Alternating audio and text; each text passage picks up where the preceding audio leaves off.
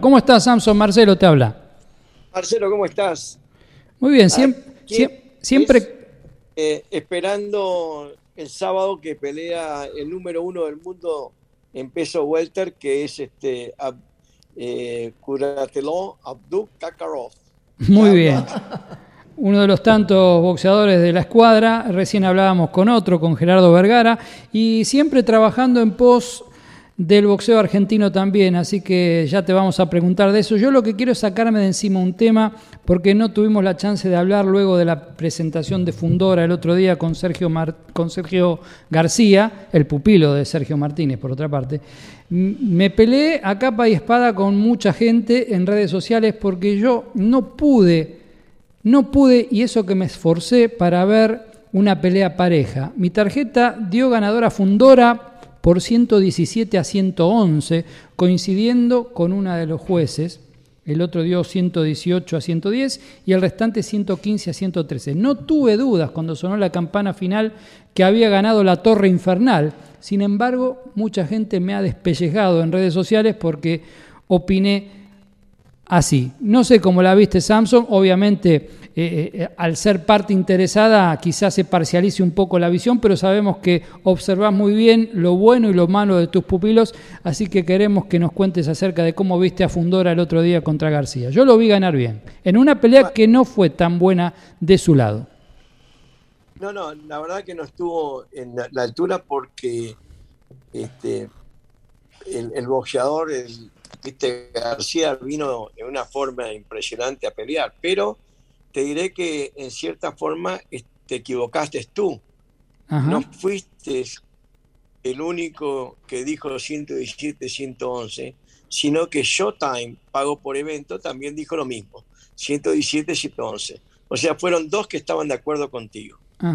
La televisión americana lo vio ganar por 117, 111 tú lo viste ganar, yo lo vi ganar 115, 113, que es un, viste, estrecho.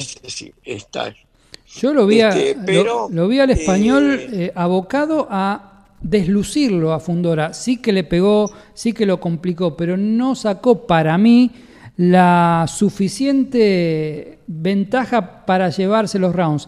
Y la Torre Infernal, siempre con esos ganchos por dentro, para mí sacaba la, la, ventaja. Pero bueno, es una opinión y sabemos que yo es... Te digo, yo te digo porque, te, explico, eh, a veces en el boxeo sucede esto, se lo puedes explicar también a tus eh, oyentes, de que en el boxeo el promotor, cuando no es, eh, viste, muchas veces tenemos a los dos boxeadores. Sergio García está con Maravilla Vos y está conmigo también, o sea que es mi boxeador también. Eh, tal vez por eso vi el 115, 113 y no lo vi como vos, porque los dos, el ganador se quedaba conmigo.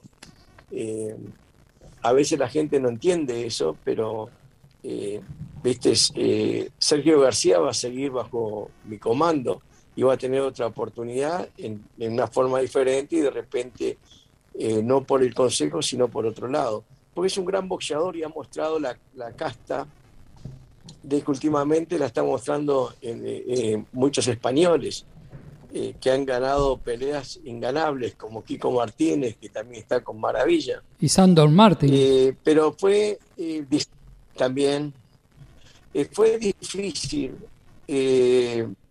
viste, para mucha gente entender que si vos vas para adelante y tirás golpes y en la mitad de los golpes eh, terminan en, el antebrazo y en las manos del, otro boxeador, no cuentan como puntos.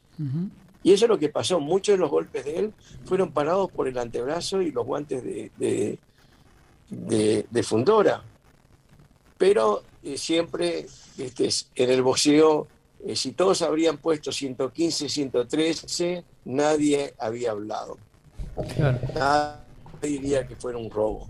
Pero cuando hay una gran diferencia, es, eh, eh, eso, eso a veces lo que pasa que, que le quita el valor, que gran valor que hizo este, Sebastián Fundora, la Torre Infernal.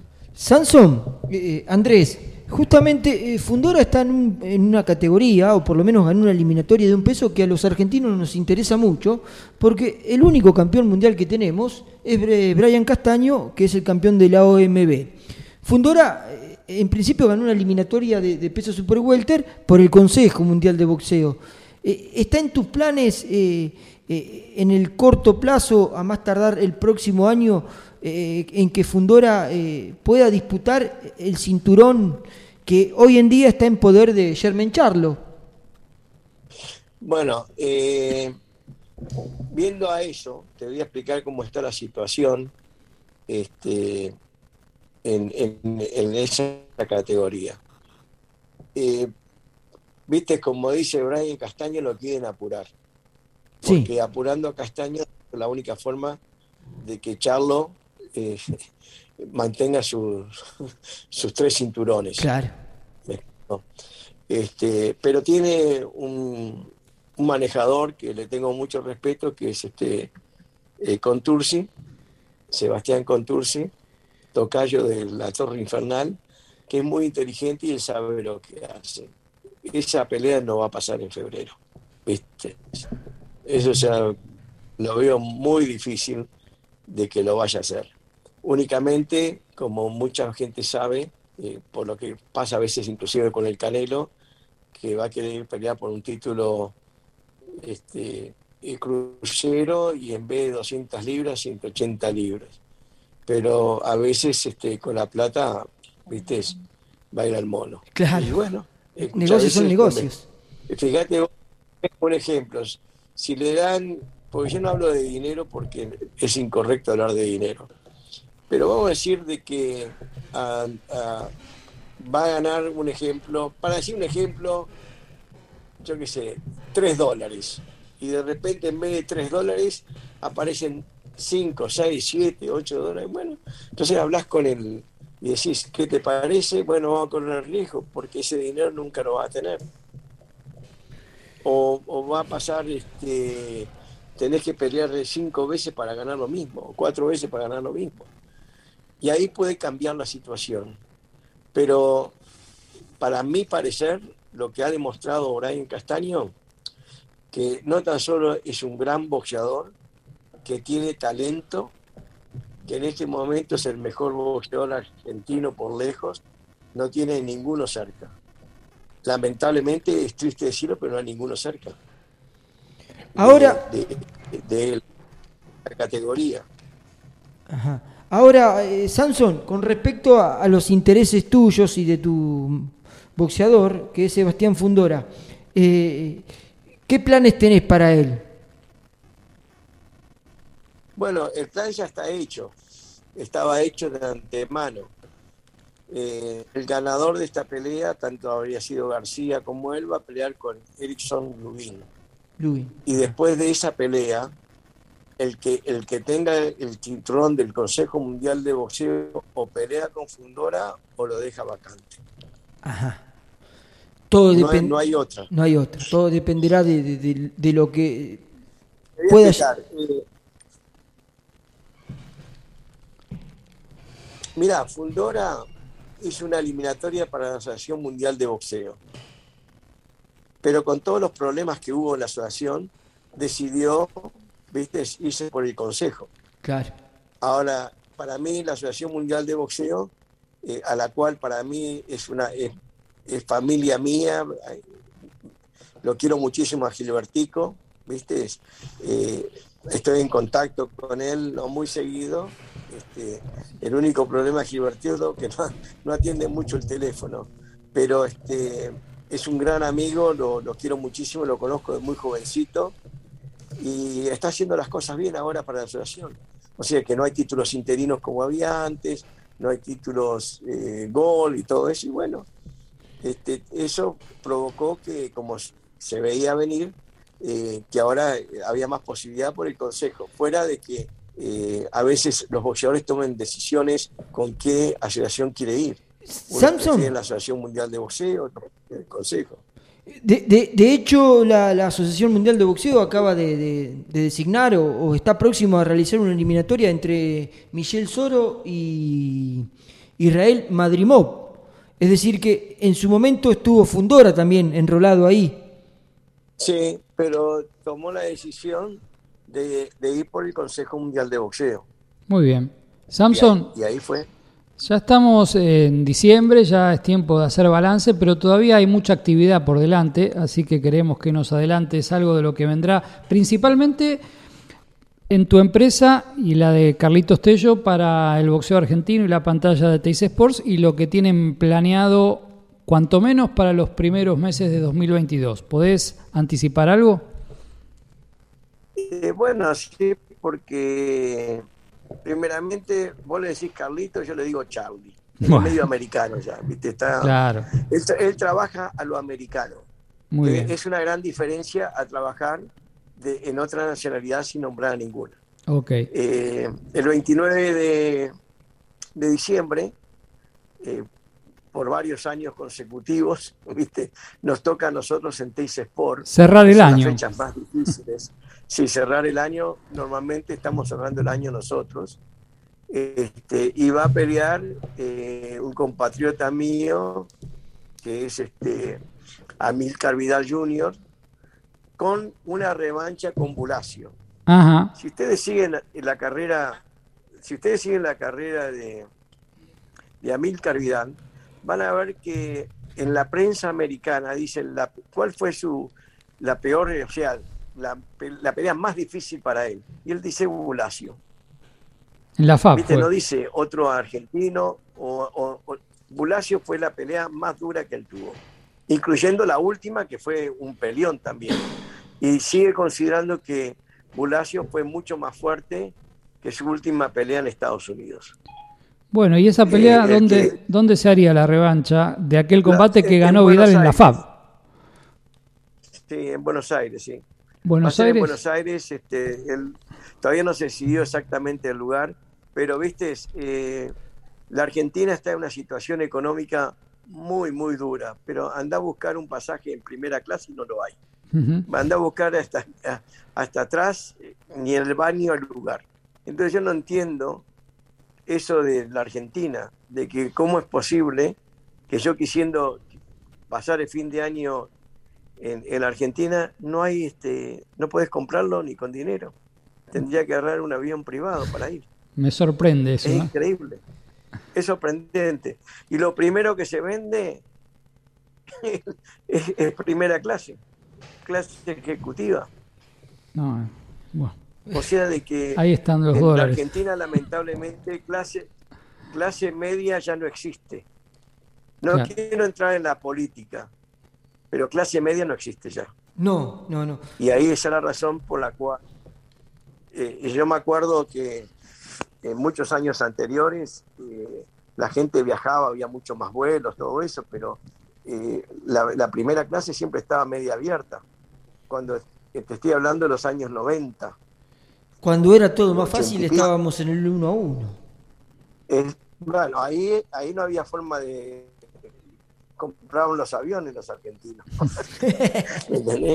el 1 a 1 fue, la gloria más la gloria más grande que tuvo. Y ojalá que se vuelva a repetir, pero bajar de 200 a 1 no, no, imposible. es un largo viaje. Yo creo que se puede bajar a, a, 1 a 2. Que cambien la moneda. Claro, le sacan unos ceros. No, pero exacto, cambiando, cambiando los ceros, ¿viste? Pero, este, pero realmente eh, la Argentina es un país tan rico de que se puede recuperar con, ¿viste? con la fauna, con, con todas las, las, materias primas que tiene Argentina. Ojalá, y el deseo más grande mío es este y de todos los argentinos y también los uruguayos porque los uruguayos dependemos del turismo y el turismo es argentino aunque ahora vas a Punta del Este y está lleno increíble es increíble bueno, cerramos con cerramos el año con, con, Vidal Jr. contra Bulacio, pelea revancha en la provincia de Buenos Aires. ¿Y qué tenemos previsto para los primeros meses o algún plan que haya de Tello y Samson para 2022 en Argentina? Bueno, eh, comienzo o Panamá. personalmente, eh, no, comienzo en Orlando, Florida. Apa. En Orlando el 7 de enero tengo un evento de Showbox, que es Showtime, por primera vez en la historia, que son todos eh, invictos, incluyendo dos olímpicos, lo cual, por mi lealtad a Teis Sports, se la ofrecí para que la pasaran. Así que esperemos la respuesta eh, en unos días. Bien. O sea que Teis Sport va a brillar con algo histórico que no ha pasado jamás en la historia del boxeo, que todos son invictos, pero fuera de eso, que son jóvenes, que no sobrepasan los 25 años, creo. Eh, todos tienen 15 peleas, 14 peleas, o sea, muy, muy parejo. Va a ser un tremendo show. Ese es el 7. y el 14 de Panamá, boxeo caliente de Panamá, donde va a estar eh, Hugo El Niato Roldán. El eh, y va a pelear con Alejandro Alexander Durán. Imagínate que en paz descanse si Roldán este, no habría fallecido, sería Durán contra Roldán. ¿Te podés imaginar eso? Porque todos iban a asociar a Durán, el, mano de piedra y a, y a martillo. el martillo, el martillo Roldán. Pero es el niato Roldán. Y este, y el otro no sé si tiene, tiene pero no es mano de piedra. Samson. Pero va a, estar muy interesante. Dime. Con respecto a, los argentinos que, tenés eh, en tu escudería con proyección internacional, eh, eh, ¿algo importante, alguna novedad? No sé, Alberto Palmeta, algo, algo próximo a alguna pelea importante en Estados Unidos. Bueno, Alberto Palmeta no fue su mejor, la última vez que salió acá en Estados Unidos, en un show en la cual este, yo estuve envuelto. Eh, no fue su mejor salida, pero va a tener una oportunidad muy pronto, porque hizo un buen papel dentro de todo que no fue su mejor salida, pero ganó sin ningún problema. Así que eh, va a estar ahí. El otro que hizo un gran papel eh, fue este Emanuel Torres, hizo un gran papel, para mí esa pelea sí la ganó Torres por lejos. sí, sí, sí. Le dio un empate que... Pero inclusive el padre, que es el, padre de, de, José Benavides, Junior es José Benavides, el papá de David Benavides, el bandera roja. Me dijo, no sé cómo le dieron empate a mi hijo. Con eso te digo todo. El propio padre. Pero a veces eh, dicen que los promotores, que eso tienen el poder, pero no es cierto. ¿eh? Eh, por lo menos no es cierto en cierta forma. Pero en, Estados Unidos, como a veces pasa en la Argentina, cosas que son increíbles, inconcebibles de, los que, viste, no quiero nombrar a ninguno para no decir que el promotor fue, viste, el culpable, pero, pero viste, eso pasa siempre en todas partes del mundo. Así que no hay que eh, apuntar a nadie.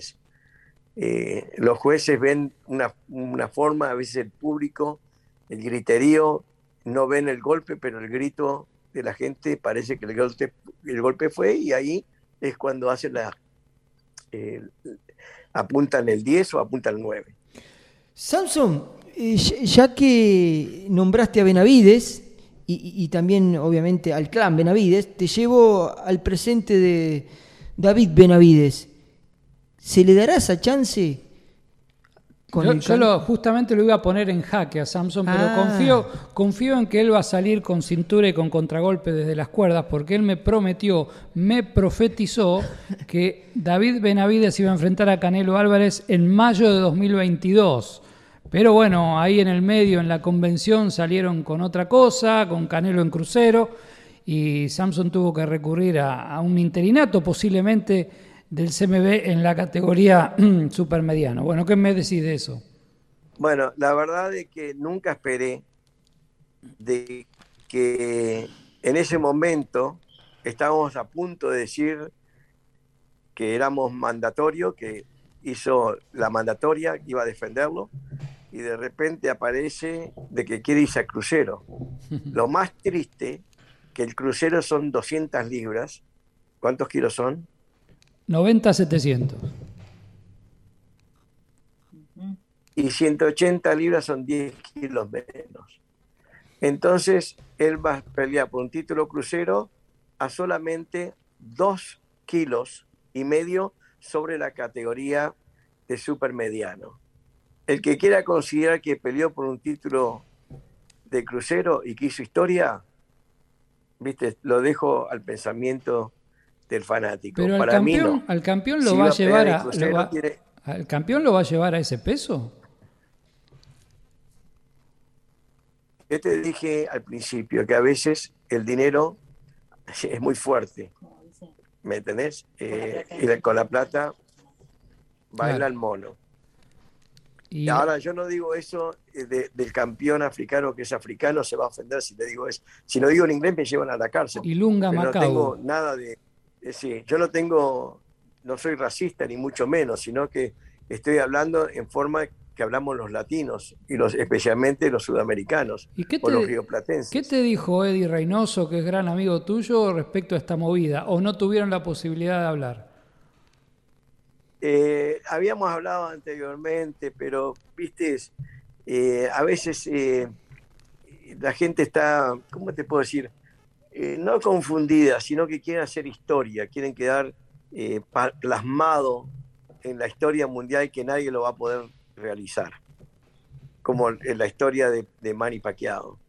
Entonces decidieron eso, pero eso le queda al público tomar la decisión. Para mí yo creo que es un fracaso, porque para decir soy campeón eh, crucero tiene que ser 200 libras, o sea, 90 kilos. Esa es la realidad. Sí, inclusive se había especulado en el Consejo con bajar el límite de la división a 190, a 86 kilos 300 ahora están eh, haciendo todo eso en 180 parece. Pero son, de nuevo te digo, no es una realidad. Ahora, si ustedes me preguntan si esa pelea va a pasar, te digo que no. Esa pelea no va a pasar. Lo que va a pasar es que eh, eh, el bandera roja Benavides va a pelear en mayo por el título interino.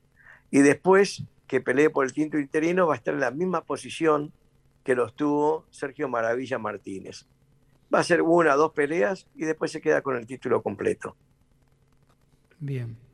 Bueno, Samson, eh, siempre te gusta hablar con la terminología rimbombante de decir que tenés alguna bomba. No te voy a pedir que me tires una bomba hoy, si querés tirala, pero ¿hay alguna bomba en gestación? ¿Estás poniendo TNT en algún habitáculo para lanzar alguna o, vas a terminar el año tranquilo? No, no. Eh, eh, la verdad de que, ¿cómo te puedo decir? Amo, amo este, este deporte. Y le estoy brindando a este deporte lo que el, deporte me brindó a mí, devolviendo algo, ¿viste? Y eso lo estoy haciendo en Uruguay con los torneos este, amateur. Eh, en Panamá, el presidente de Panamá me pidió que eh, haga lo mismo en Panamá, eh, directamente del presidente, lo estoy haciendo, y de ahí salió el boxeo caliente, de que, va a estar el 14 de, enero, ¿no? O sea que van del 7, viajo a Orlando y Orlando a Panamá.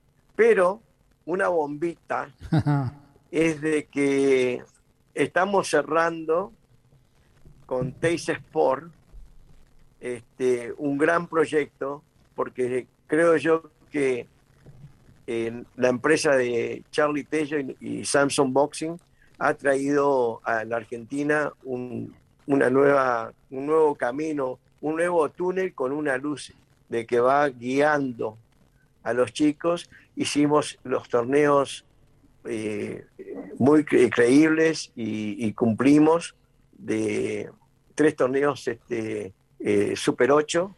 El primero eh, ganó la Cinderela, que fue Chacón. Se le prometió un campeonato mundial y a los 40 años, casi a los 40 años, cumplimos con ellos. El segundo fue el mediano. El torneo mediano. Manu Torres. Otra Cinderela, otra más, otra Cenicienta, no sé qué dice Cenicienta, ¿no? Cenicienta, sí. Cenicienta. Ganó Emanuel eh, Torres. A él no le prometimos el campeonato mundial, pero le prometimos una gran pelea en Estados Unidos. Cumplimos. ¿Viste? Ahora la tercera, eh, ganó el Cuervo Silva.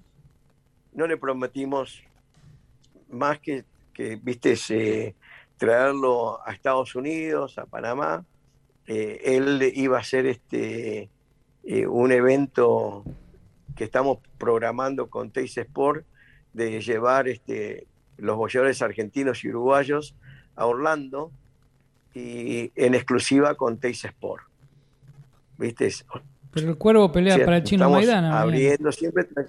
Sí, pelea para el chino Maidana porque realmente con él no tenemos este, ningún contrato. Es un agente libre, ¿me entiendes? Bien. Pero, ¿viste? Y aparte, eh, son cosas que a veces suceden. Le dimos cuatro peleas del campeonato este, del torneo, pero, viste, eh, tomó una decisión en la cual nosotros respetamos, porque es un, este, un boxeador este, sin, compromisos.